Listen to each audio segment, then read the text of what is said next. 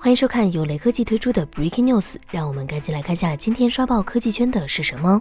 荣耀成立七周年，荣耀 CEO 赵明发布公开信，感谢用户和伙伴们一直以来对荣耀的关爱和支持，同时表示荣耀将开启全新征程。在和粉丝的座谈会上，荣耀还透露了一些关于未来的规划与想法。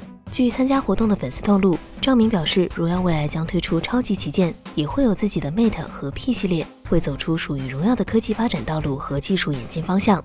谈及与华为的竞争时，赵明指出，荣耀和华为的竞争其实一直都有，在过去就有不少竞争。对于荣耀来讲，竞争比的就是谁未来做出的产品更好，更能够贴近消费者的需求。华为有华为的优势，荣耀也有荣耀的绝招。荣耀独立后，理论上成为华为的竞争者，在旗舰产品上受到的束缚会更少。但要做成赵明口中的超级旗舰，芯片则是最关键的环节。没有了麒麟芯片的支撑，荣耀的最优选择应该是高通。但这也就意味着，荣耀旗舰在和小米、欧菲们竞争时，没有过去的护城河。如何避免重新陷入价格战的泥淖，或许是荣耀超级旗舰需要解决的问题。